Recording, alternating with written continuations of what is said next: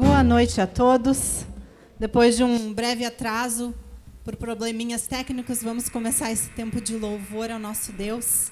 Vamos louvar e lembrar do seu amor, da sua maravilhosa graça, que fez com que ele se tornasse homem e viesse pagar o preço dos nossos pecados. Eu sei que já está todo mundo sentadinho, todo mundo com frio, mas eu quero pedir para vocês ficarem de pé para louvar ao nosso Deus que é merecedor desse louvor.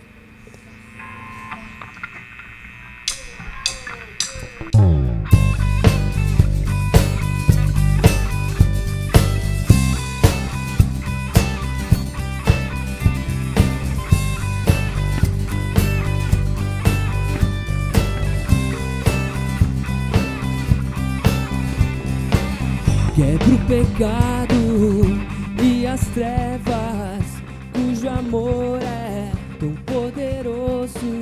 O Rei da Glória, Jesus, o Rei dos Reis. Abala a terra com seu trovão, nos deixa sem ar, nos deixa sem chão. O Rei da Glória, Jesus, o Rei dos Reis. Maravilhosa graça, infalível amor,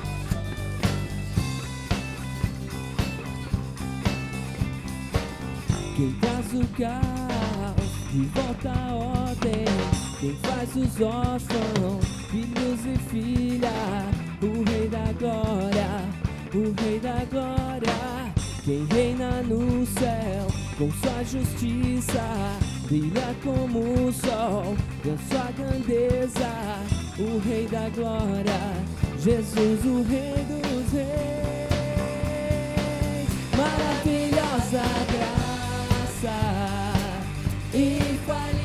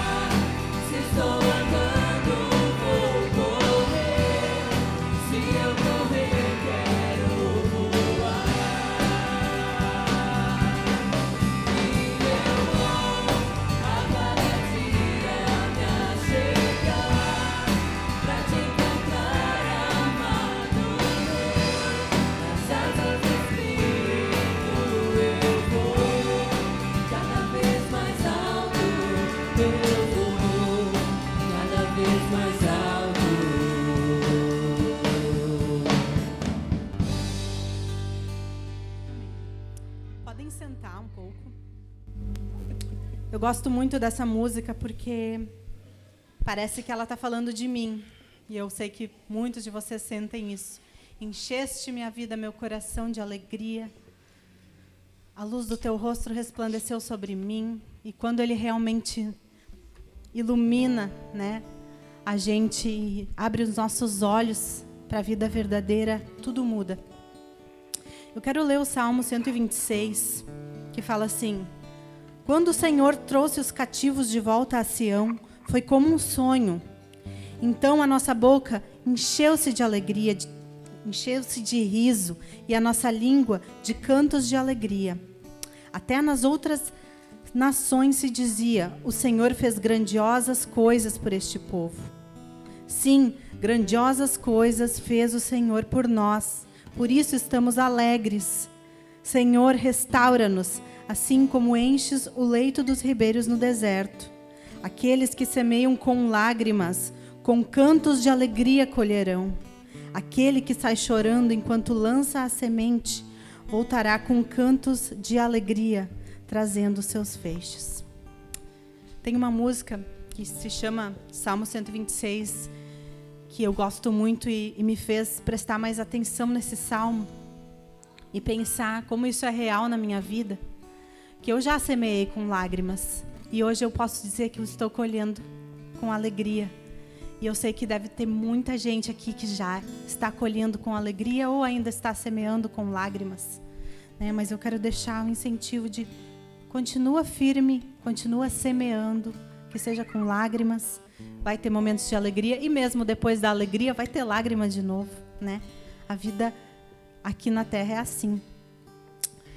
Na próxima música também me lembra muito do meu início do meu relacionamento com meu marido. Essa semana nós completamos nove anos de casado e quem nos conhece sabe como foi a nossa história, o nosso início, que foi diferente, foi conturbado e foi com muita misericórdia e graça que nós chegamos aqui.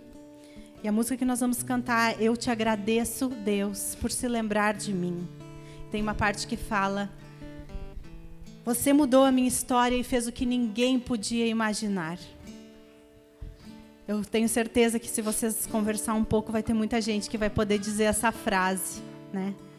Quando tu não, não podia imaginar, Deus foi lá e mudou tua história. Graças a Deus eu posso dizer isso.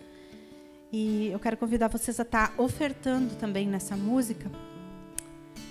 E antes dessa oferta, desculpa, eu vou fazer uma oração, tá? Para louvar o nosso Deus, porque realmente Ele tem feito coisas grandiosas. Pai de amor, eu quero te agradecer, porque realmente Tu tem nos abençoado, Tu tem feito coisas grandiosas. E assim como nesse salmo fala, outras nações, outras pessoas próximas de nós podem ver as coisas maravilhosas que tu tem feito no nosso meio, Pai. Que a gente lembre, preste atenção, Senhor, nos ajuda a lembrar e a te louvar pelas maravilhas que tu fazes nas nossas vidas, Senhor. E também nos dá persistência de que mesmo com lágrimas a gente continue semeando para ti, Senhor, porque tu é fiel. Obrigada, Senhor, pelo teu amor, porque tu não muda, Senhor. Em nome de Jesus. Amém.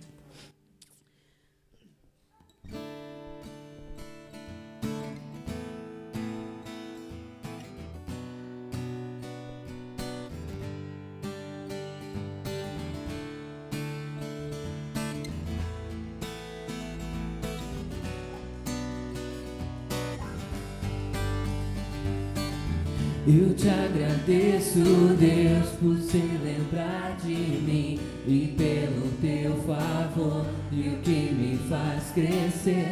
Afirmo pela fé e não vacilo. Eu não paro, eu não desisto. Eu sou de Deus, eu sou de Cristo.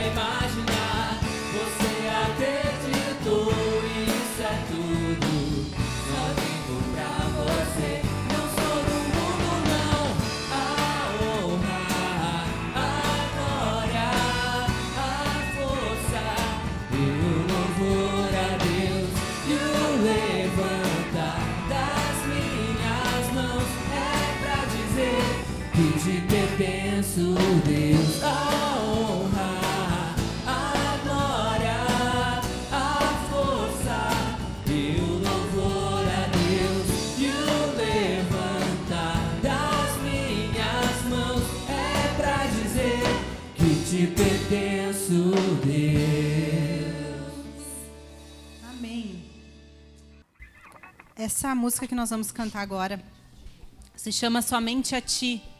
E ela começa dizendo: Hoje eu tenho tantos planos e os coloco diante de Ti. Muitas vezes, por engano, eu deixei de te ouvir. E todos nós sabemos, está escrito na palavra, que o nosso coração é tão enganoso. Né? É fácil a gente achar que sabe o que Deus quer, dizer, não, não, Deus, já entendi. Né? Mas eh, Deus quer que a gente fique pertinho dele, sempre ouvindo o desejo dele para nossas vidas e colocar assim nossos planos, nossos sonhos diante dele. Né? Essa chácara que foi feito Encontro dos Homens é minha e do Willy, né? E é um plano, é um sonho que a gente colocou nas mãos de Deus já no passado, agora. E eu sei que Deus está à frente, a gente quer que ela se- seja usada para a honra e para a glória dele. Então a gente fica muito feliz de ver esse monte de gente lá louvando a Deus e, e a- ouvindo, né? Porque é um encontro também de pessoas que não conhecem a Jesus, ah, até vizinhos ali, sabe? Então é muito gratificante ver uma coisa sendo usada para a obra dele, né? Então, que esse seja o nosso desejo, né? Dos nossos sonhos, nossos planos, sim, podemos sonhar, né? Mas ele quer que a gente entregue, dependa dele e coloque nas mãos dele para ele usar. Então, essa vai ser a última música agora de adoração, depois nós vamos ter a música das crianças. E eu quero convidar vocês, quem quiser pode ficar sentado nessa música, ou quem quiser levantar também, para estar refletindo sobre isso, sobre os seus planos, seus sonhos.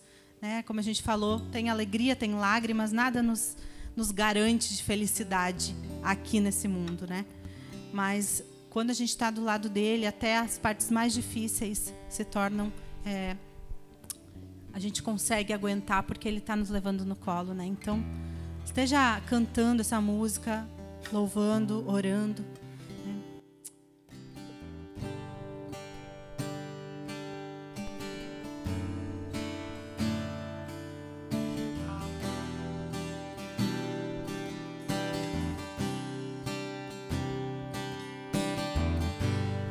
Hoje eu tenho tantos planos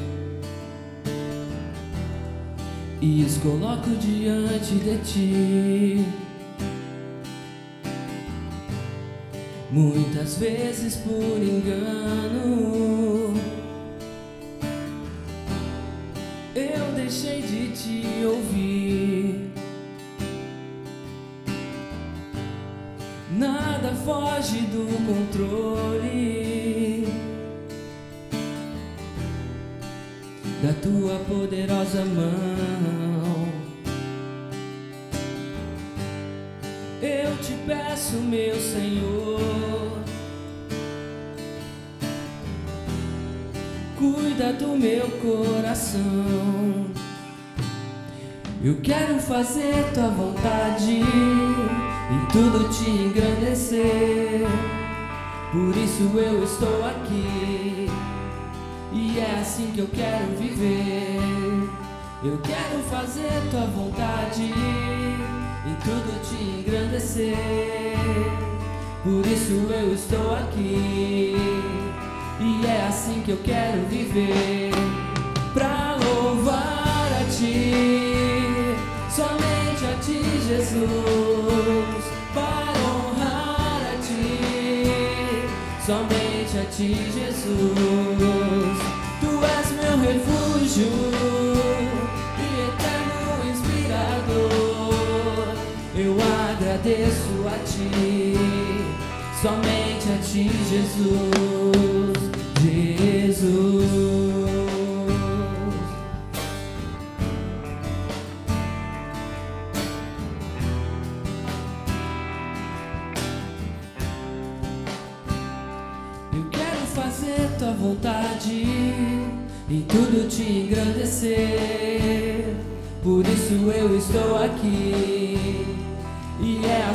Quero viver. Eu quero fazer tua vontade e tudo te engrandecer. Por isso eu estou aqui e é assim que eu quero viver. Pra louvar a ti, somente a ti, Jesus. Para honrar a ti, somente a ti, Jesus.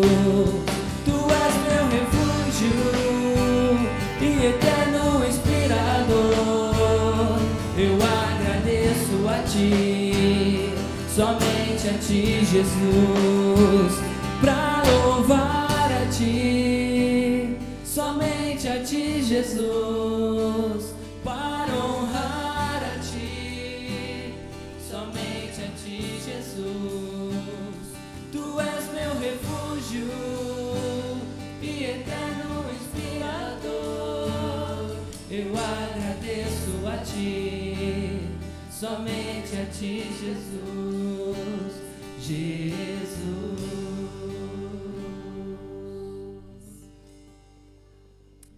Agora, para finalizar esse tempo, nós vamos cantar Salmo 31, 14. E eu quero convidar as crianças para dançar essa música, tá? É uma dancinha bem fácil. Ela começa assim, o o o o. Então na hora do o o, vocês vão fazer para um lado assim, o o o o o, depois para o outro, o o. E daí depois na hora do salmo é assim. Mas eu confio em ti, Senhor. Todo o salmo para um lado, depois quando é a próxima parte de novo. Mas eu para o outro lado, tá?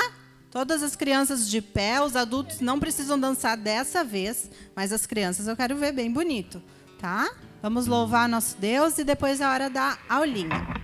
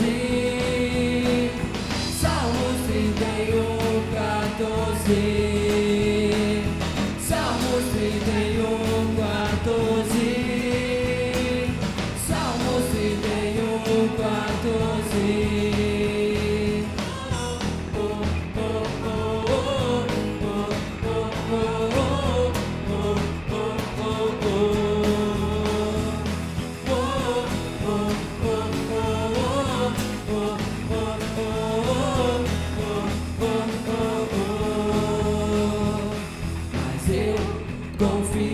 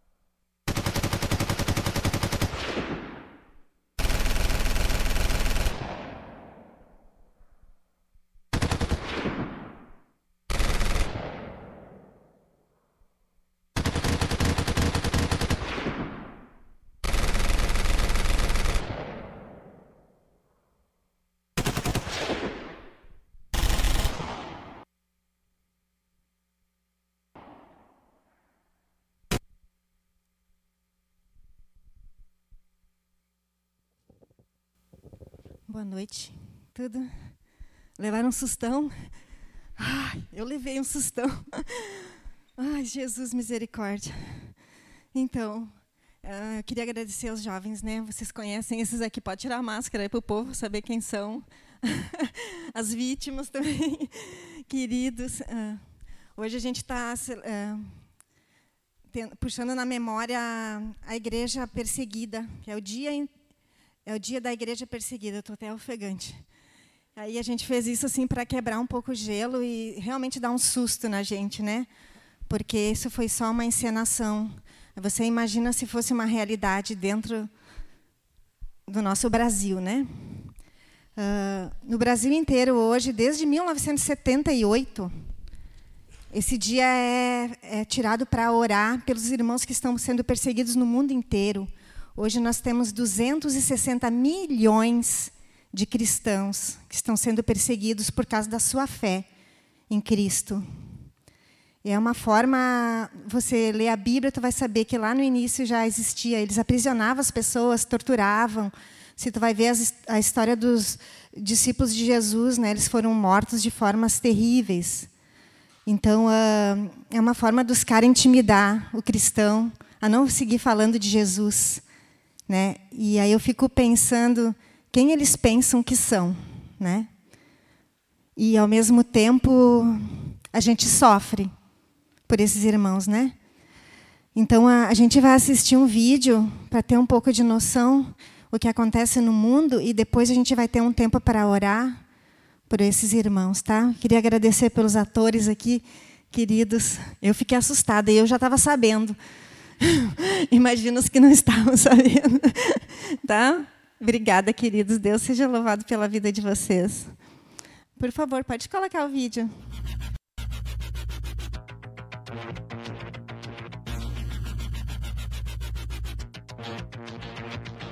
Vivemos em uma época em que se fala muito sobre liberdade e direitos humanos. Mas o que significa liberdade para quem vive na prisão, oprimido ou ameaçado sem ter cometido um crime? Essa é a realidade de cerca de 260 milhões de cristãos que enfrentam perseguição simplesmente por seguirem a Jesus Cristo. Hoje, um em cada oito cristãos é perseguido ao redor do mundo. Há mais de 60 anos, a Portas Abertas acompanha a perseguição da Igreja Global e, desde 1993, divulga os 50 países onde os cristãos são mais perseguidos a lista mundial da perseguição. Ao longo dos séculos, a Igreja tem sido atacada e reprimida. E, embora os métodos tenham mudado, o objetivo permanece o mesmo: exterminar os seguidores de Cristo. A hostilidade contra os cristãos vem da pressão de governos autoritários, do radicalismo religioso e até da discriminação da própria família. O extremismo islâmico é sem dúvida uma das fontes de perseguição mais predominantes em várias regiões como no Oriente Médio, onde a igreja luta para permanecer firme em face de conflitos de guerra, fogo cruzado e intolerância religiosa. Na África subsaariana, os cristãos enfrentam os ataques mais violentos liderados por grupos radicais como o Boko Haram e os Fulani. No continente asiático, o poder do comunismo alimenta os grupos ideológicos e é a base de governos ditatoriais como a Coreia do Norte, que está em primeiro lugar no ranking desde 2002. Esse é o país mais perigoso do mundo para um cristão. Índia, o nacionalismo exacerbado promoveu ataques contra igrejas, queima de bíblias e abusos de cristãos. O atual partido político expressou publicamente seu desejo de eliminar os seguidores de Jesus até 2021. Embora o corpo de Cristo. Levante sua voz. Apoie os cristãos perseguidos.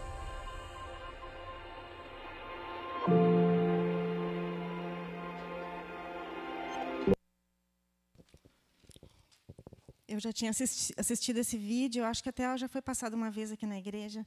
E toda vez que eu assisto, eu me emociono.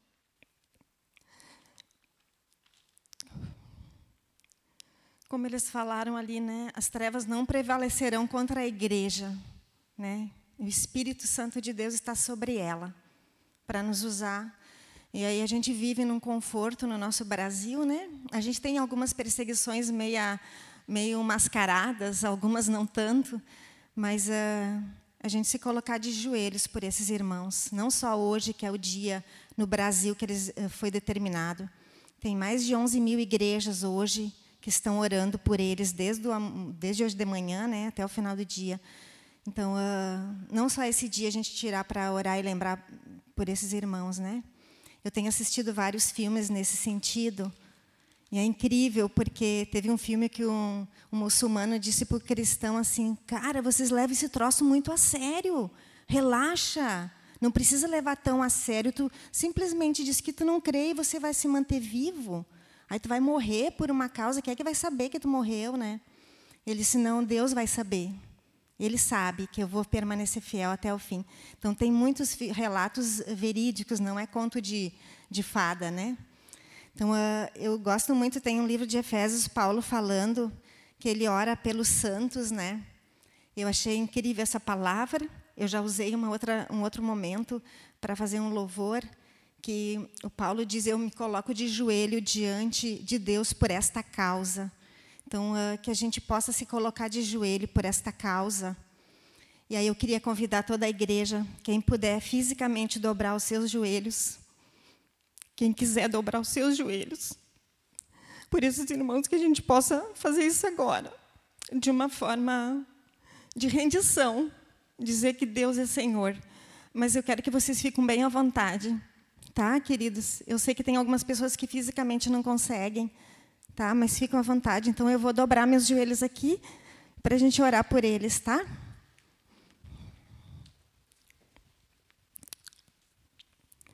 Senhor Deus, nós reconhecemos que Tu és Deus, que Tu criou cada um de nós com um propósito bem definido.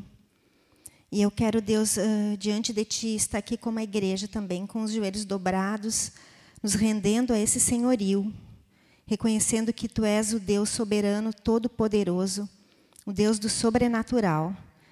Então eu quero te pedir, Deus, no nome de Jesus, que o Senhor Renove as forças desses irmãos que estão sendo perseguidos no mundo inteiro, cada canto da terra, Senhor. Até na América, ali como ele falou, até na América do Sul, a perseguição. Que o Senhor dê porção dobrada de fé, de esperança, que o Senhor traga na memória deles tudo aquilo que eles já ouviram a teu respeito, as tuas promessas, o que o Senhor tem para eles, Jesus, e permaneçam fiéis, honrando o Senhor. Enche o coração deles de alegria, porque a tua palavra diz que a alegria no Senhor é a nossa força, e nós cremos nisso. Como a Nanda também conduziu no louvor, não importa a circunstância, se tem choro ou se tem alegria, mas nós reconhecemos que tu está na frente em todos os momentos. Obrigada, Jesus, pelo privilégio que esses irmãos têm de de levantar a bandeira de Cristo e não desistir, que eles permaneçam fiéis, Pai. E como toda a história relata, quanto mais prisões, mais perseguição, a história mostra quanto o evangelho cresce. As pessoas se fortalecem e a, e a vida delas é, é referência de fé para outros que ainda não creem.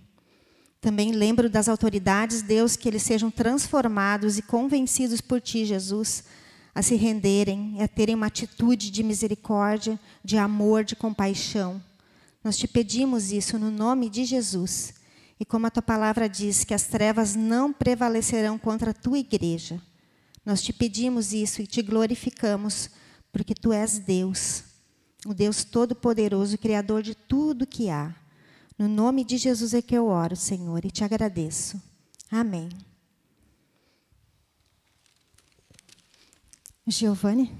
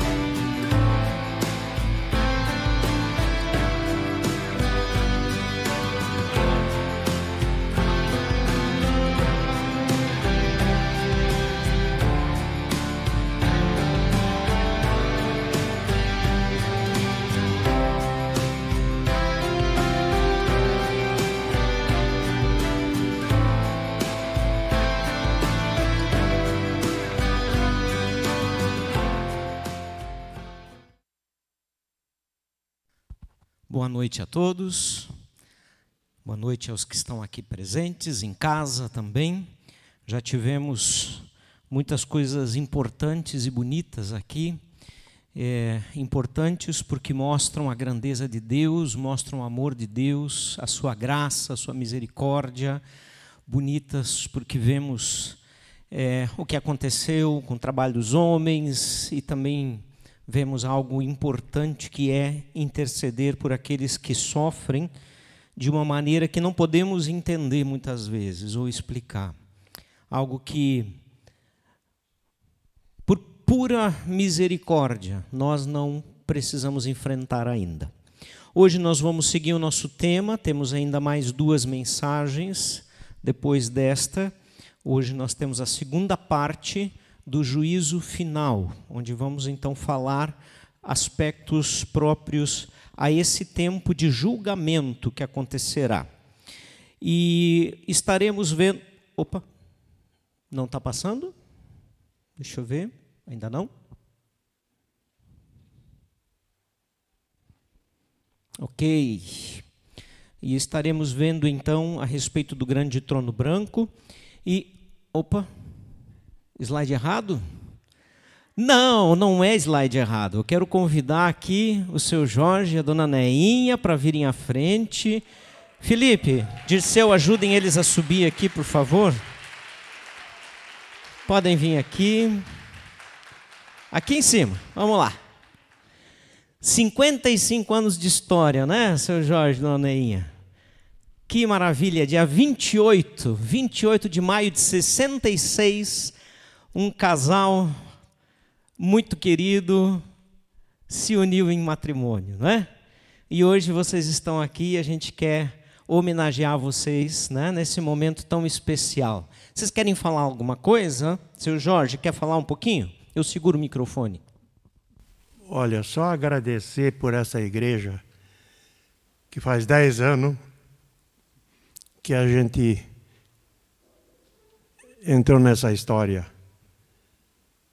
E agradecemos a todos que oraram por nós, ainda estão orando. Por isso eu agradeço. Quer falar, dona Neia? Agradecer a Deus por mais. Faz cinco anos que nós tivemos aqui né, para comemorar.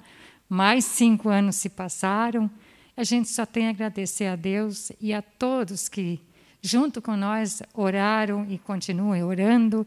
E que nós possa caminhar, de repente, mais cinco, mais dez, com a vontade do Pai lá de cima. Né? E estou muito feliz hoje, porque os meus estão aqui hoje. Meus filhos, meu neto, minha neta, meu genro, estão todos aqui para comemorar junto. Cunhada. É uma alegria. Olha, Giovanni, não tem, não tem explicação isso. Só Deus. E a senhora nem fazia ideia, né? Ah, meu Deus do céu.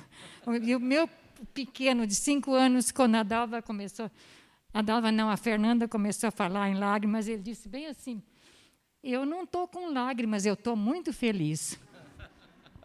Legal, muito bem. Vocês são muito queridos, muito especiais para nós, né? Louvamos a Deus pelo bom testemunho, né? Que é estarem juntos, viverem juntos tantos anos, né? Buscando agora também a Deus e a presença do Senhor já há muitos anos, né? E nós louvamos junto com vocês. Também queremos orar por esse casal querido.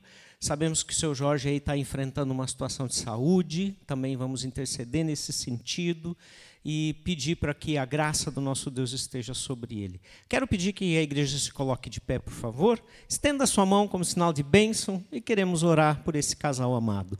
Pai querido, muito obrigado por esta noite tão alegre que podemos ter de ver aqui testemunhos é, tremendos, Pai. Apesar da tristeza e da dor que é a perseguição aos cristãos, a alegria está na firmeza da fé destes irmãos. E também nos alegramos aqui com o seu Jorge e a dona Neinha, Pai.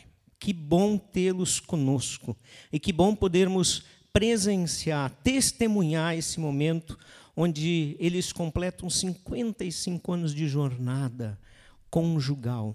Senhor, isso é raro nos nossos dias, mas é fruto do teu cuidado, da tua graça, da tua soberania sobre eles. Te pedimos também, ó oh Pai, que tu estejas cuidando a vida do seu Jorge nesse momento difícil que ele enfrenta um problema de saúde. Que a tua graça, a tua mão poderosa esteja sobre ele, que a tua cura também esteja sobre ele. Esse é o nosso desejo. Diante da tua poderosa mão clamamos, submissos à tua vontade, sabendo que tu tens planos que não podem ser frustrados, porque tu és Deus.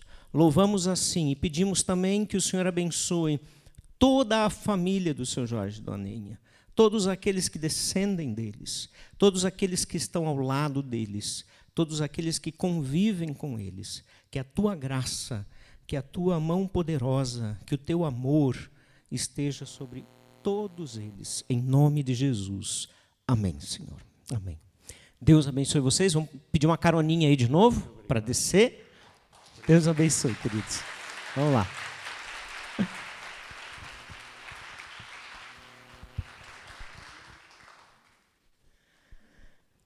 Como é bom podermos presenciar momentos assim. Som. Trocar de microfone, que o, o verde aqui eu acho que acabou a pilha. amarelo. Ok. Seguindo então o nosso tema sobre o juízo final. O nosso, a nossa base Apocalipse 20, versículo 11 a 15, e mais uma vez sugiro eh, as, que se faça a leitura devocional eh, nos capítulos 19 e 20, que é uma maneira de poder compreender um pouco mais eh, o tema que nós estamos falando. Vamos falar então hoje do grande trono branco, né? e o texto que está especialmente a partir do 11 a 15, falando sobre esta questão do juízo. E eu convido você a ler comigo, será projetado aqui, também na sua tela em casa. Nós vamos ler esse texto para iniciar a nossa mensagem. Depois viu um grande trono branco e aquele que nele estava assentado. A terra e o céu fugiram da sua presença e não se encontrou lugar para eles. Vi também os mortos, grandes e pequenos, de pé diante do trono, e livros foram abertos. Outro livro foi aberto, o livro da vida. Os mortos foram julgados de acordo com o que tinham feito, segundo o que estava registrado nos livros. O mar entregou os mortos que nele havia, e a morte e o Hades entregaram os mortos que neles havia e cada um foi julgado de acordo com o que tinha feito.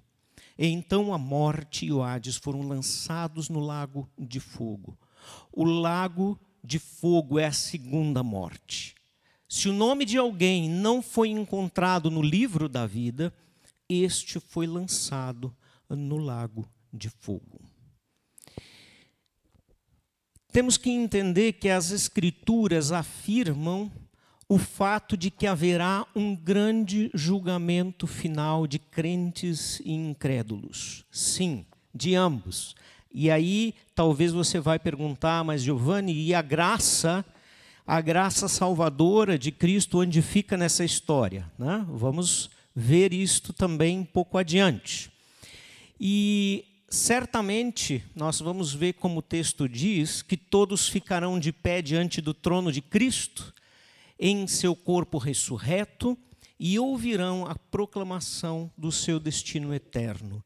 E a ideia que nós vemos já aqui de que todos ficarão de pé diante do tribunal de Cristo é a ideia de reconhecimento da grandeza de Deus, de que Ele é soberano e ninguém jamais se é, colocará diante de Deus na eternidade, no juízo final, de forma imprópria, né? de forma a não reconhecer esta grandeza.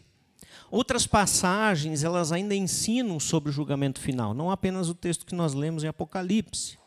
Paulo, em Atenas, ele diz que Deus agora notifica aos homens que todos em toda parte se arrependam porquanto estabeleceu um dia em que há de julgar o mundo com justiça por meio de um varão que destinou e acreditou diante de todos, ressuscitando dentre os mortos. Atos 17, 30, 31. Quem é esse varão? É Jesus, Seguindo, nós vamos ver aos Romanos, ele fala, o mesmo apóstolo, sobre o dia da ira e da revelação do justo juízo de Deus. Veja, justo juízo de Deus. Nada que Deus fizer, ou nada do que ele fará, é, será questionável, possível ser questionado quanto a ser justo ou injusto, porque o juízo de Deus será plenamente perfeito. E nós vamos ver outras passagens ainda que falam de modo claro sobre o dia eh, vindouro, que haverá um dia onde Deus julgará todas as pessoas, tanto cristãos, pessoas que acreditaram em Jesus, como incrédulos. E claro, nós não vamos poder ver todas, aqui você tem alguns registros e você pode fazer essa pesquisa também na sua Bíblia a partir dos registros que estamos vendo aqui. Né? É, qual vai ser o tempo do juízo final? Né? Nós já vimos na primeira parte do estudo, se você não pôde assistir, ou não pôde estar aqui presente, no nosso canal YouTube você vai encontrar a primeira parte do, da mensagem do juízo final, onde você pode ver também e entender melhor o que ali foi tratado. E na, naquele texto, ou naquele dia, nós tratamos uh, a respeito de que o juízo final será logo após o milênio. Ou seja, quando acontece a rebelião, onde toda a maldade humana ela é mais uma vez é, ela fica clara diante de todos e aí vem a ideia de Gog e Magog como sendo toda a ideia de mal contra a, o que é de Deus, o que é divino, e ali então acontece essa rebelião, onde definitivamente todas as forças do mal são destruídas, onde Satanás é lançado no lago de fogo, eh, onde já havia sido lançado o falso profeta e o anticristo. E os demais mortos então ressuscitam depois para este momento de juízo final. Depois então que Deus vencer essa rebelião, de acordo com Apocalipse 20, 9 a 11, 9 a 10, você vai ver ali, a 11 também fala sobre isso, virá então o julgamento. Viu um grande trono branco e aquele que nele se assenta. Né? Bom, ainda sobre a questão da natureza do juízo, né? qual a amplitude dele. Então, primeira questão, Jesus Cristo será este juiz, não há dúvida. Interessante, né? A palavra de Deus diz, que, diz que todo aquele que crê em Jesus tem em Jesus um advogado junto ao Pai. Né? E agora aqui ele é apresentado como juiz. E que ele, inclusive, vai julgar cristãos. Vamos entender isso. Aos poucos a gente chega lá. Né? Jesus Cristo será esse juiz. Paulo fala de Cristo Jesus que há de julgar vivos e mortos. Né? 2 Timóteo 4,1, quando ele escreve para Timóteo a sua segunda carta. Pedro, ele também diz que Jesus Cristo é quem foi constituído por Deus juiz de vivos e mortos. E aí Lucas, no seu livro de Atos, relata essa fala do apóstolo Pedro. E você pode comparar com outros textos ali que estão entre parênteses, né? depois, em, como Mateus 25, 31 a 33, e também em Atos, não só o 10, 42, mas o 17, 31 vai falar a mesma coisa. E esse direito de agir como juiz sobre todo o universo lhe foi dado pelo Pai. Né? Pelo Pai. O Pai lhe deu autoridade para julgar, porque é o filho do homem. E quando você vê a expressão na Bíblia, filho do homem, em letras maiúsculas, representa o Deus Emanuel, o Deus que se fez gente, o Deus que veio ao mundo e se tornou 100% homem, né? E assim pôde morrer em nosso lugar, sendo perfeito, absolutamente sem pecado algum. Né? Também nós vamos ver que os incrédulos serão julgados. Vimos o tempo, né? quando que vai acontecer, vimos dentro da sua natureza que Jesus é o justo juiz, e agora os primeiros que aqui nós vamos estudar são os incrédulos que serão julgados por Jesus. Né? É, todos os incrédulos ficarão de pé diante de Cristo para serem julgados. Lemos isto há pouco. Paulo diz que no dia da ira, e da revelação do justo juízo de Deus, este retribuirá a cada um segundo o seu procedimento. Ira e indignação aos facciosos que desobedeceram, ou que desobedecem, melhor dizendo, à verdade e obedecem à injustiça. Você vê isso em Romanos 2, de 5 a 8. Fiz alguns cortes aqui, mas é esse o texto, o, o, o, texto está dentro desse contexto, de Romanos 2, 5 a 8. Né? Você pode conferir depois.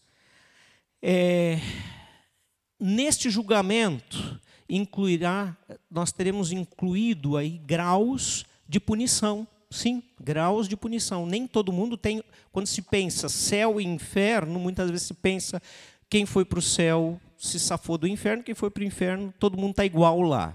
Não, existem graus, sim, de punição, como também existem é, diferentes é, recompensas na eternidade, que depois a gente vai falar sobre o juízo dos cristãos. Então, os mortos eles serão julgados Apocalipse 20, 12 e 13, segundo as suas obras. Jesus ensina esse princípio também em Lucas, que nós vamos, não vamos ler por causa do tempo, mas o princípio é o mesmo. É, em Lucas 12, 47 a 48, que você pode conferir. E quando Jesus diz às cidades de Corazim e Betsaida o seguinte: no dia do juízo haverá menor, menos rigor para Tiro e Sidom, que eram consideradas cidades muito ruins, né, do que para vocês, porque eles não receberam a Jesus e os seus maravilhosos feitos. Você pode ver isso em Mateus capítulo 11. Né? E ele também afirma, Jesus, que os escribas, os mestres da lei, que, apesar de conhecerem a lei, de serem os copistas, escribas, por isso, porque eles copiavam, faziam cópias do Antigo Testamento. Né? Hoje, se você quer uma cópia de algum livro, você faz aí numa papelaria, você faz na sua impressora multifuncional, mas naquela época, pessoas tinham essa profissão de escrever, né? É, fazer cópias escritas é, e exatas, idênticas aos originais, e isto era um, um valor muito alto, né, era cobrado por, por esse trabalho. E Jesus então diz para eles: Olha, vocês copiam a lei, vocês conhecem a lei, né, e no entanto não a vivem. Não, e a lei que fala a respeito dele mesmo. Então Jesus diz: sofrerão um juízo muito mais severo. Né? Por quê? Porque não obedeceram aquilo que eles mesmos escreviam. Né? Isto mostra que haverá, sim, punições diferentes, flagelos serão acrescentados, diz a palavra. Né? Uh, toda ação errada, e não escapa nenhuma, será lembrada e levada em conta nas punições distribuídas naquele dia. Toda ação errada. Porque como diz a palavra em Mateus 12, 36, no dia do juízo, os homens haverão de dar conta de toda palavra inútil que tiverem falado. Uau! É forte. Pensar que nós vamos dar conta de tudo aquilo que foi, não apenas feito de errado, mas até falado de errado.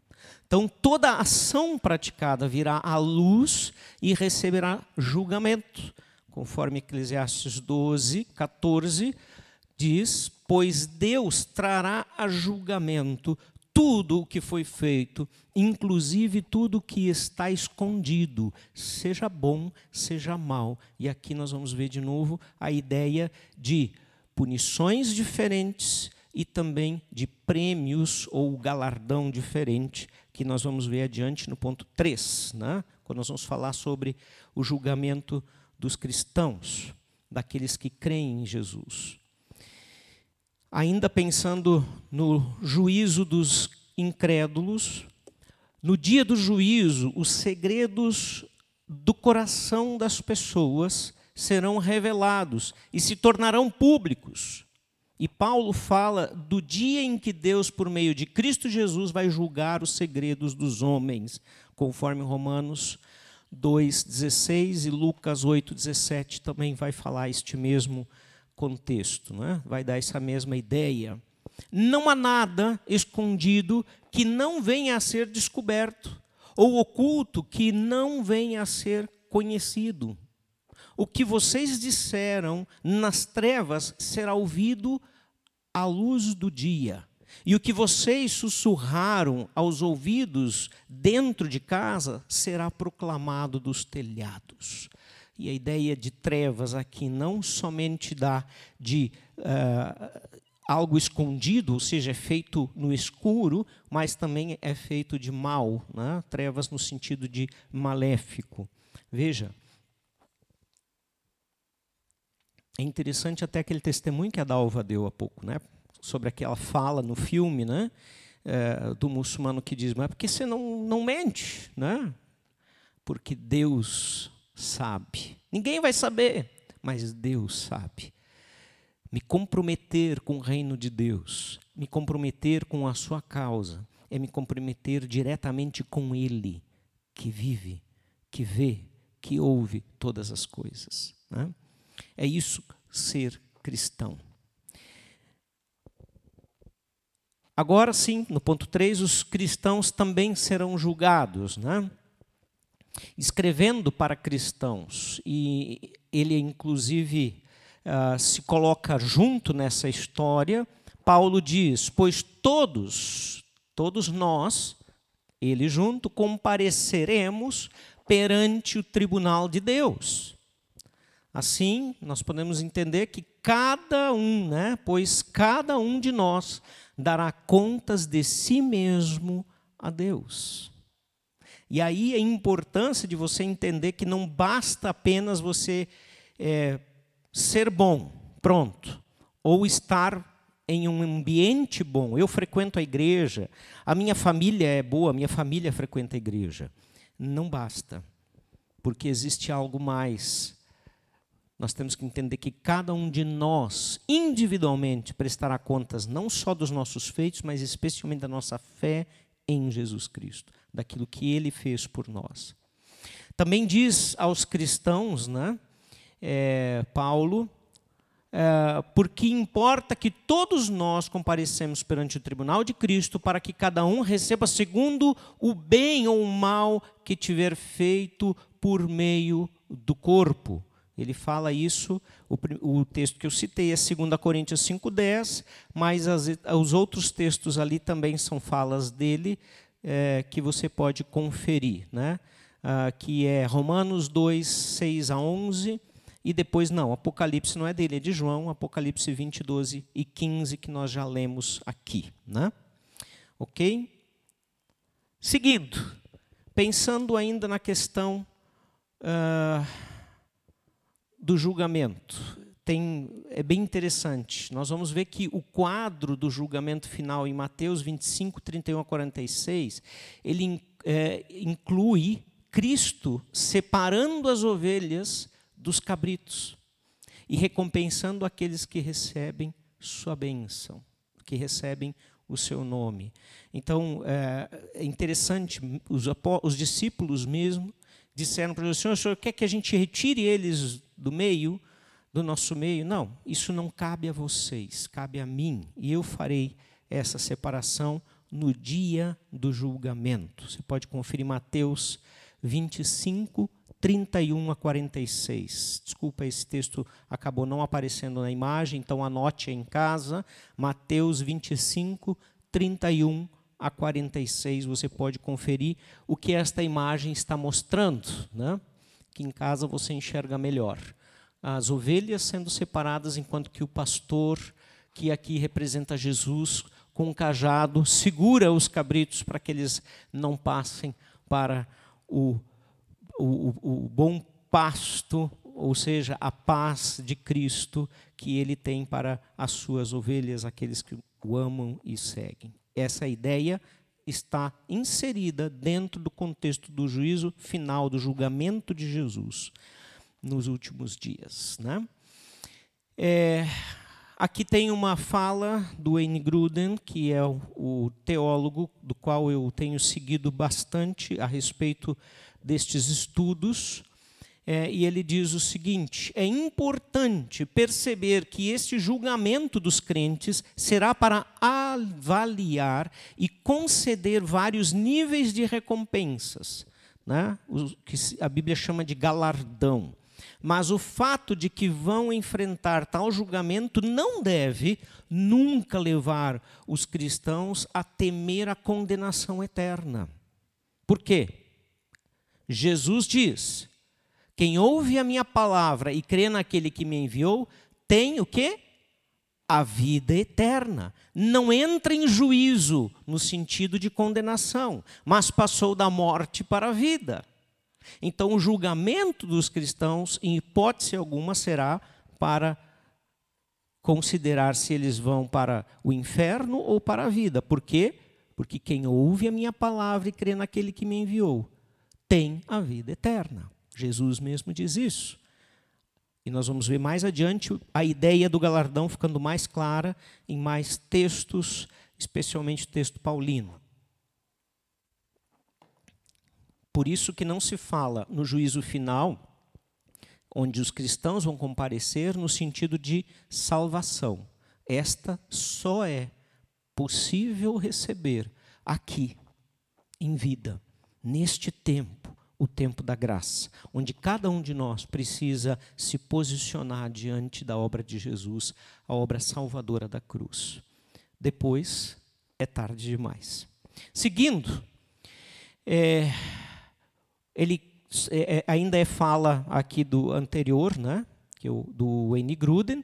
Ele continua dizendo: juízo deve ser entendido no sentido de condenação eterna e morte, dentro daquele texto que eu acabei de ler, né? que está dentro da fala de Gruden. Uma vez que está, se, é, está em contraste com a passagem da morte para a vida. No dia do juízo final, mais do que em qualquer outra época, é de extrema importância o fato de que agora, pois, já nenhuma condenação há para os que estão em Cristo Jesus. Paulo falando isso aos Romanos no capítulo 8, versículo 1. E Gruden então finaliza aqui dizendo, portanto, é, o dia do juízo pode ser descrito como o dia em que os crentes são premiados e os incrédulos punidos. E Apocalipse 11, 18 vai nos dizer: Na verdade, as nações se enfureceram. Chegou, porém, a tua ira e o tempo determinado para serem julgados os mortos. E agora, aqui, destacado, para se dar o galardão aos teus servos, os profetas, aos santos e aos que temem o teu nome, tanto aos pequenos como aos grandes, e para destruíres os que destroem a terra. Né? Chegou o dia da ira. Para quê?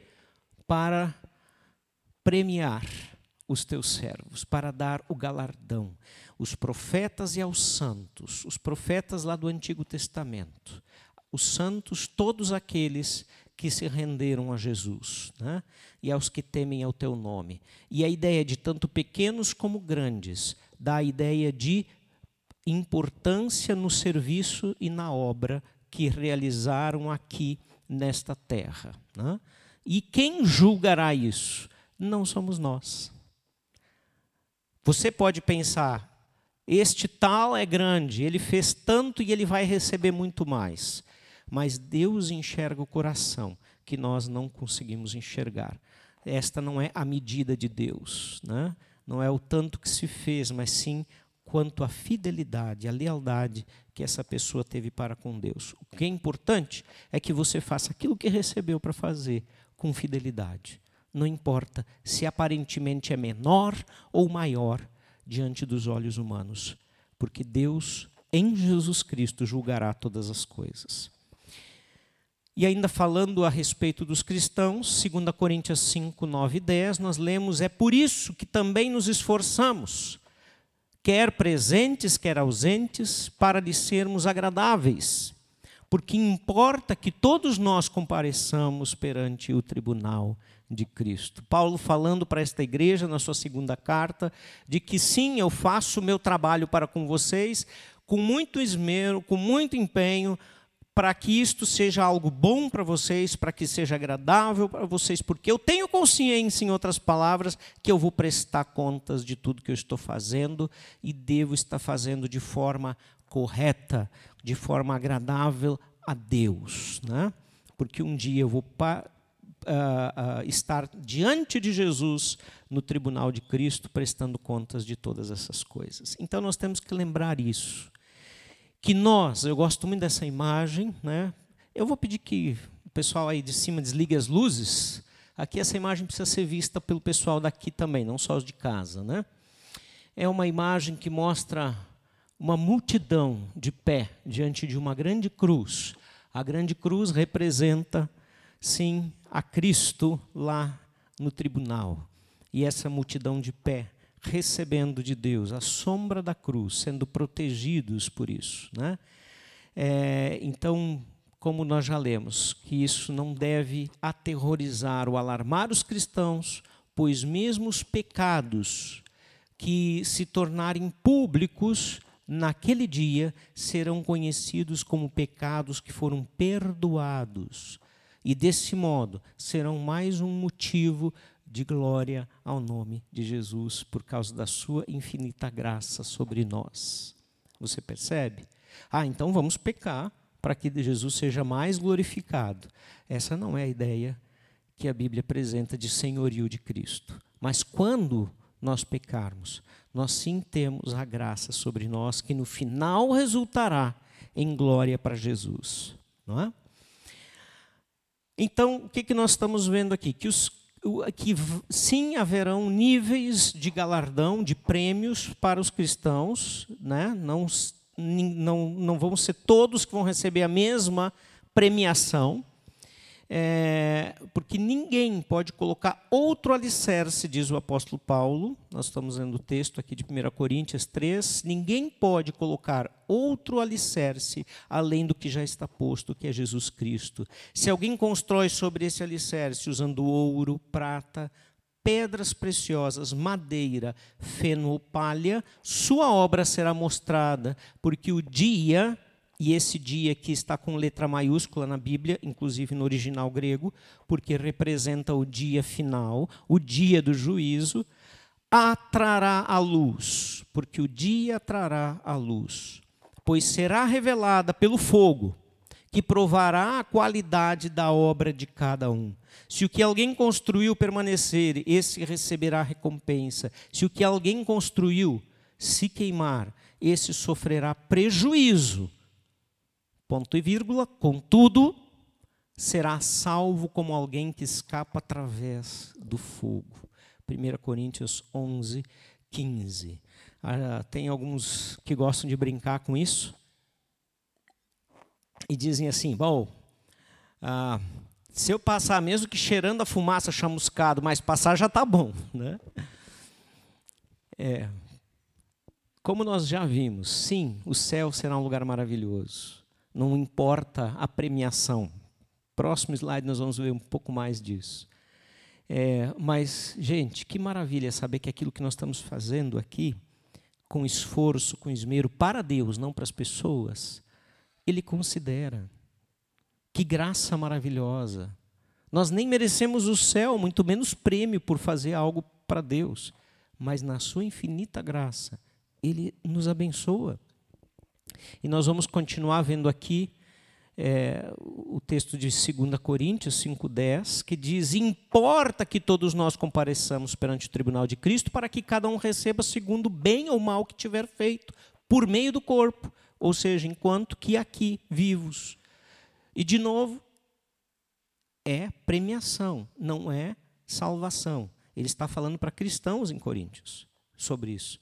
E na parábola das minas, né, nós vamos ver em Lucas 19, é, no, no, nos versículos 17 e no versículo 19, a gente vai ver justamente isso, né, nessa parábola das minas. É, que é, o que ganhou mais dez minas ouve o seguinte: terás autoridade sobre dez cidades. E aquele cuja mina recebeu mais cinco minas, ouve, terás autoridade sobre cinco cidades. Lembra o que nós vamos fazer aqui com Cristo no milênio? Nós estudamos isso quando nós falamos sobre o milênio, na segunda mensagem do Apocalipse, e também na primeira mensagem do juízo final. Nós vamos governar com Cristo. Ou seja, se você pensava que o céu ia ser uma monotonia, todo mundo ajoelhado cantando o resto da eternidade, esqueça essa visão teremos muito a fazer. E se você pensava que seria monótono no céu, não será, e será maravilhoso. Bom, pensando um pouquinho aqui, né? Eu ganhei mais, né? Ah, e o outro ficou chateado então lá no céu. Ora, afinal de contas, eu queria ter ganho mais também, né? Ora, isto não conta em, de forma alguma, isto não conta. Opa, volta aqui.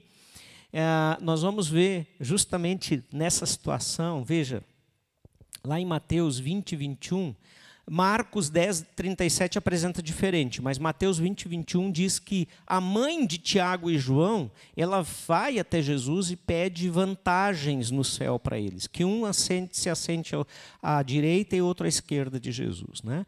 Lucas apresenta dizendo que eles estavam pedindo. Lembra que os evangelhos são a descrição de como cada evangelista viu a situação acontecendo né, ali com Jesus. Isso não muda o principal, que provavelmente, tendo a mãe ou não junto, sim, era um interesse desses dois discípulos, né, que demonstrou uma grande maturidade. Né, é, total imaturidade, porque Jesus mesmo diz nesse, nesse texto depois, seguindo o texto, que não cabe a ele fazer isso, né, e que não deveria ser assim entre nós, como nos nos grandes que querem lugares especiais, mas que aquele que quisesse ser o maior que servisse a todos, Jesus diz. Né? Então, não vai ter briga ou inveja no céu, gente. Podem tirar isso da sua mente, que isso não vai acontecer. Uh, o, Wayne Gruden ele faz, fala uma coisa muito interessante aqui que eu gosto muito. Ele diz assim: mesmo que haja níveis de galardão no céu, a alegria de cada pessoa será plena e completa por toda a eternidade. Senão não seria céu. Esse aí é o meu acréscimo, senão seria céu, tá? E ele continua dizendo: se perguntarmos como isso será possível quando há diferentes níveis de galardão, isso simplesmente mostra que a nossa percepção de felicidade, olha que interessante, isso mostra que a nossa percepção de felicidade se baseia na pressuposição de que ela depende das coisas que possuímos ou da posição ou poder que temos. Na realidade, porém, a verdadeira felicidade consiste em deleitar-se em Deus e alegrar-se na posição e no reconhecimento de que Ele nos deu, independente do que foi. Esse pensamento lá dos discípulos, ou da mãe, né, do Tiago e do João, é, era um pensamento de que eles seriam mais felizes, sendo mais importantes no céu. Mas o que interessa é a presença de Deus, é nos deleitarmos naquilo que Deus é de fato, assim como não mais como por espelho, como nós vamos ver Paulo dizendo, mas sim face a face e experimentar a verdadeira relação com Deus, independente do que eu tenho de prêmio ou do que eu tenho de responsabilidade. Né? Então, a motivação, ou seja, a motivação correta, ela nos levará, a motivação correta, ela nos levará né, a nos motivarmos uns aos outros quando nós pensamos no juízo final. Como diz Hebreus 10, 24 e 25, que nos alerta que deveríamos uh, tomar cuidado e não fazer como alguns que faziam já na época de não congregar, que eram cristãos, que ouviram o evangelho, que eram do caminho, mas não iam nas reuniões, na congregação. Né?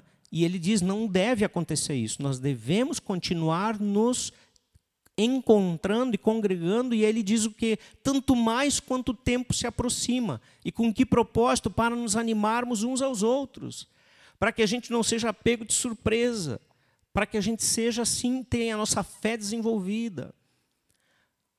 A motivação correta, ela também nos levará a trabalhar com afinco e alegria, seja qual for o trabalho. Nós vamos ver isso aí em Colossenses 3:17, que fala isso muito claro, versículo 23, que não importa o que nós façamos, não seja para homens, mas sim como se para Deus, que devemos fazer tudo com alegria no coração, e os outros textos falam isso também. Você pode conferir. A motivação correta nos levará a querermos a aprovação de Deus e não das pessoas, não posições ou sucesso, mas sim que Deus se alegre com aquilo que nós estamos fazendo. Essa é a motivação correta. Para que nós estejamos diante do juízo final, diante do Senhor no juízo final, com coração alegre, cheio e pleno. Nós temos que entender que tudo o que nós fazemos aqui ecoa na eternidade. Não importa se você já tem a salvação em Jesus Cristo. As suas atitudes aqui vão ecoar lá. Também trazem resultados e consequências aqui nesta vida.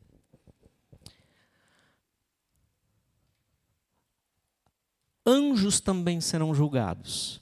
Primeiro vimos que o justo juiz será Jesus. Vimos também que os incrédulos serão julgados, que os crentes serão julgados. E agora estamos vendo que os anjos serão julgados. Né? Pelo menos os anjos rebeldes, ou seja, os demônios, serão julgados no último dia. Pedro diz o seguinte, lá em 2 Pedro 2,4, você pode ler comigo. É, pois Deus não poupou os anjos que pecaram, mas os lançou no inferno, prendendo-os em abismos tenebrosos, a fim de serem reservados para quando? O juízo, né? o tempo do juízo. Ah, e ele continua, Judas agora eh, afirma isso na sua carta bem pequena, né? de, de um capítulo só. Judas ele diz, pertinho de Apocalipse, você vai encontrar essa carta e não é o Judas Iscariotes, certo, gente? Não é este o traidor. E ele diz: aos anjos que não conservaram sua posição de autoridade, mas abandonaram sua própria morada, ele os tem guardado em trevas, presos com correntes eternas. Para quando? Para o juízo do grande dia, de novo com letra maiúscula, se referindo ao juízo final. Paulo diz aos coríntios: vocês não sabem que os santos hão de julgar o mundo? Opa! Os santos vão participar do, juízo e, e ser juízes junto com Cristo. Se vocês hão de julgar o mundo, acaso não são capazes de julgar as causas de menor importância? E ele está questionando em relação ao que está havendo entre eles.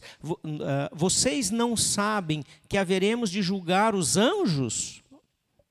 quanto mais as coisas desta vida, porque estavam havendo problemas ali entre eles, um problema pontual, né? que nós não vamos entrar aqui para não estender o nosso tempo. E agora nós vamos ver de novo outra fala maravilhosa de Apocalipse 20, versículo 4, não foi lido hoje ainda. Vi tronos em que se assentaram aqueles a quem havia sido dada autoridade para julgar. E aí tem a cena, né? é, da, do filme de Crônicas de Nárnia. Eu acredito que é do primeiro, se eu não estou uh, confundindo, do primeiro filme, né? onde eles estão sendo coroados reis e rainhas de Nárnia, né? Dando a ideia deste texto, de que aqueles que são fiéis a Deus também serão aqueles que estarão julgando, julgando e reinando com Ele na glória eterna.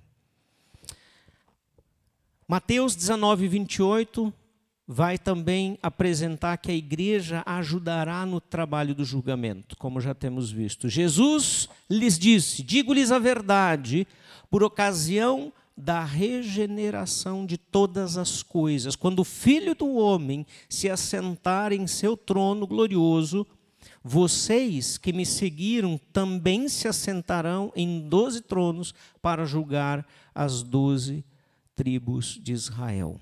Falando então da ideia de povos, né?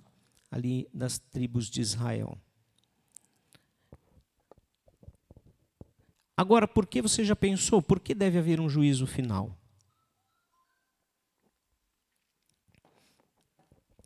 Se a condenação e a salvação, elas já estão definidas pelas escolhas de cada um em vida, por que, que nós devemos pensar na ideia do juízo final? O juízo final não tem o propósito de permitir que Deus descubra a, a, condição de nosso coração ou o padrão de conduta de nossa vida, pois Ele já o conhece nos mínimos detalhes. Não é para isso. O juízo final é dizer ó, que quando a gente pensa em juízo, a gente pensa um juiz ouvindo as partes. Né? A, a, a, a acusação e a defesa tentando um, um, acusar, condenar e o outro tentando livrar né, aquele que está sendo acusado. Não é assim. Deus não precisa ouvir as partes para saber. Por quê? Como diz aqui, ele sabe todas as coisas. Mas então, por que a necessidade do juízo final? Qual é essa ideia? Primeiro, né, uh, nós vemos aqui uh, essa fala que eu achei muito legal também do, do Berkhoff, que ele diz a respeito do juízo final o seguinte: seu propósito, o juízo final, é antes expor diante de todas as criaturas racionais a glória declarativa de Deus num ato formal e forense que engrandecerá por um lado a sua santidade e justiça, ou seja, ele não suporta o pecado e o pecado precisa ser condenado. E por outro lado, a sua graça e misericórdia, que aqueles que se arrependem recebem o perdão, apesar de ele não suportar o pecado.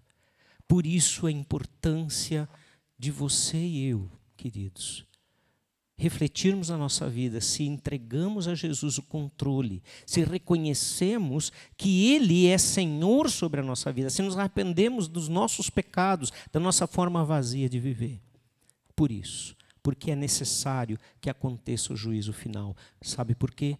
Porque o Deus da graça é também o Deus do juízo. Assim a Bíblia apresenta. Não adianta você dizer eu não acredito nisso. Não adianta você dizer isso não é correto, isso não é justo. A Bíblia o apresenta assim e o apresenta de forma perfeita. O que dizer da sua graça a graça de Jesus, se formos olhar, ela não é justa. Porque nós não merecemos. Se estivéssemos diante de um tribunal humano, seríamos condenados. Mas diante dele somos libertos pelo poder, pela obra de Jesus, pela sua graça infinita, acima de tudo, né? Então, a justiça de Deus no juízo, ela vai ser o seguinte, nós vamos ver, em primeiro lugar, a Bíblia afirma que Deus será inteiramente justo, porque ele é justo. Deus é amor? É, em essência. Deus é justo em essência. Mas se Deus é justo, por que tanta coisa injusta acontece no mundo? Porque o mundo não está debaixo do poder de Deus. Porque o mundo não se submete a Deus. Uma vez que vocês chamam pai aquele que julga imparcialmente as obras de cada um, portem-se com temor durante a jornada terrena de vocês. 1 Pedro 1,17. No sábado retrasado, falamos no nosso treinamento de fastadores justamente a respeito disso sobre o temor de Deus, se eu tenho que ter medo ou não de Deus, se eu tenho um relacionamento com Ele, o meu temor é respeito por, pelo que Ele é, é consideração pelo que Ele fez na minha vida. Mas se eu o rejeito, eu tenho que ter medo, sim. Ele é temível, porque ele julga imparcialmente as obras de cada um. Né? Deus age de igual forma para com todos, pois, há, pois em Deus não há parcialidade, Paulo diz aos Romanos 2,11. É muito grave, é muito sério, é muito importante pensarmos sobre isso. Apocalipse 19, 1 e 2 nos diz o seguinte: você pode me acompanhar, está projetado. Depois disso, ouvi no céu algo semelhante à voz de uma grande multidão que exclamava: Aleluia! A salvação, a glória e o poder pertencem ao nosso Deus, pois verdadeiros e justos são os seus juízos, pois verdadeiros e justos são os seus juízos. O texto diz que isto será exclamado por toda a multidão que estará diante dele, reconhecendo que verdadeiros e justos são os seus juízos. Ele condenou a grande prostituta Babilônia, que corrompia a terra com a sua prostituição. Ele cobrou dela o sangue dos seus servos, falando de novo do tempo da grande perseguição. E agora? O que concluir depois destes dois estudos a respeito do juízo final? Primeiro de tudo, o fato de que haverá um juízo final assegura-nos que, em última análise, o universo de Deus é justo, pois Deus está no controle. Ele mantém registros precisos e administra o julgamento justo. Sejam estes livros literais, os descritos em Apocalipse, ou, ou não. Não importa, porque os juízos deles são justos.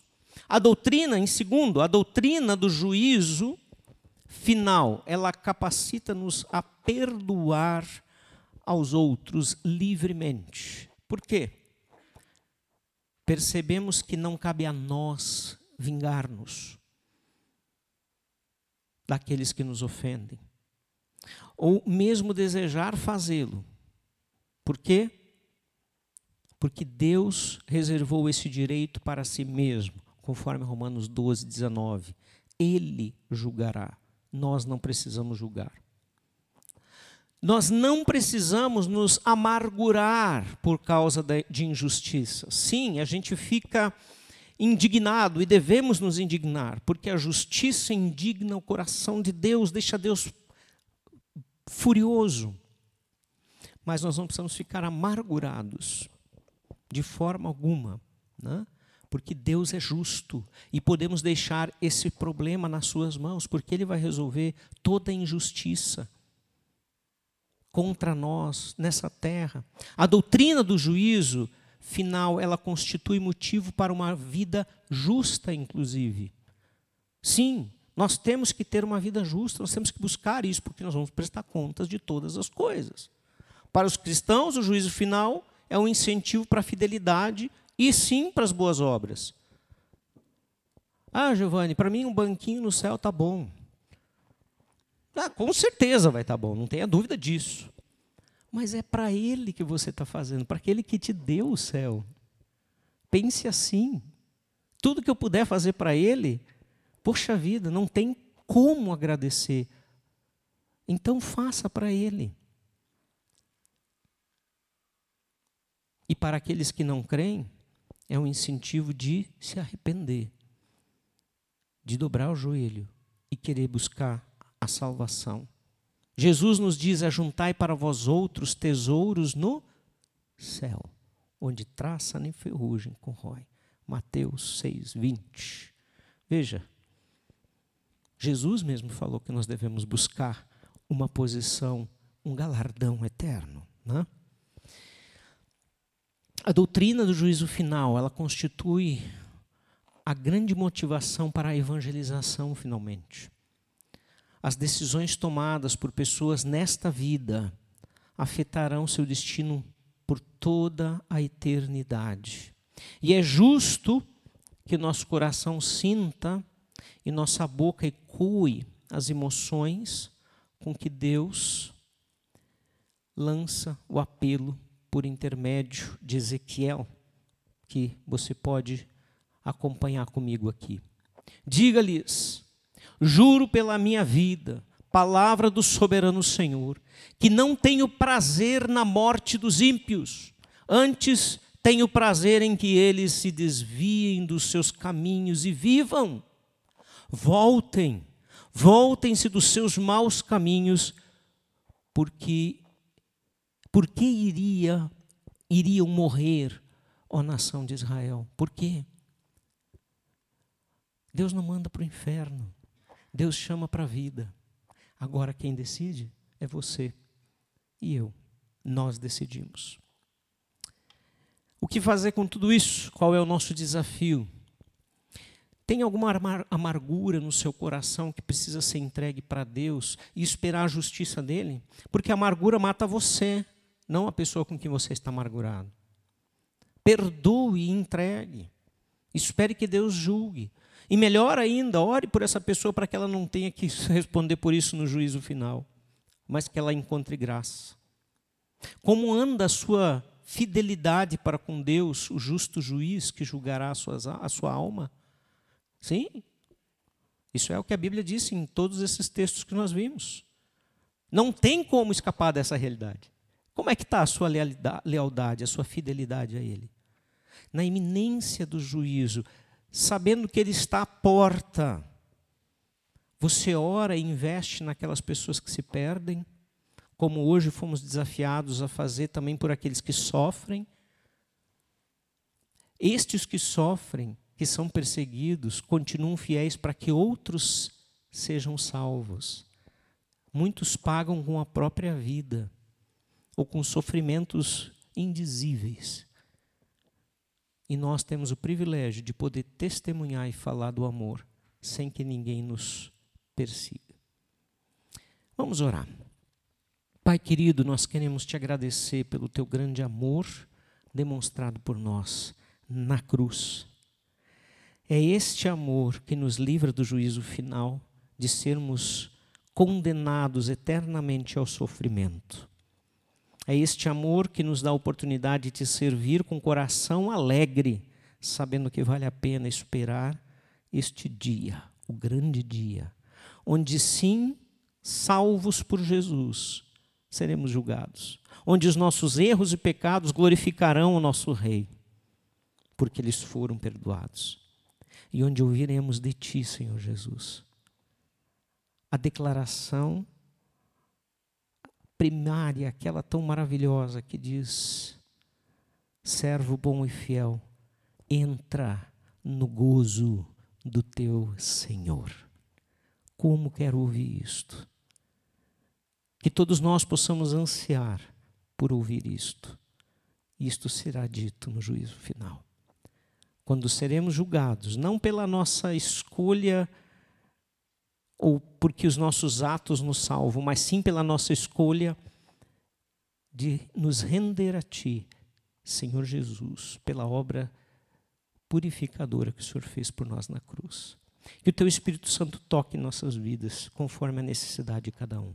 Que Ele traga conversões verdadeiras e que Ele promova crescimento e desafio no coração daqueles que já são Teus servos mas que precisam olhar para ti como aquele que julgará todas as coisas. Em nome de Jesus. Amém. Ótima semana a todos. Quero lembrar ainda que na próxima semana temos o último intervalo da nossa série. Estará aqui conosco Adelar Zausa, coordenador da Aliança Bíblica de Bento, que trará a palavra. E nos outros dois domingos, então, finalizaremos a série do Apocalipse, falando do primeiro domingo sobre novo céu e nova terra, e no último domingo da série sobre a condenação eterna, ou seja, o inferno. Deus abençoe.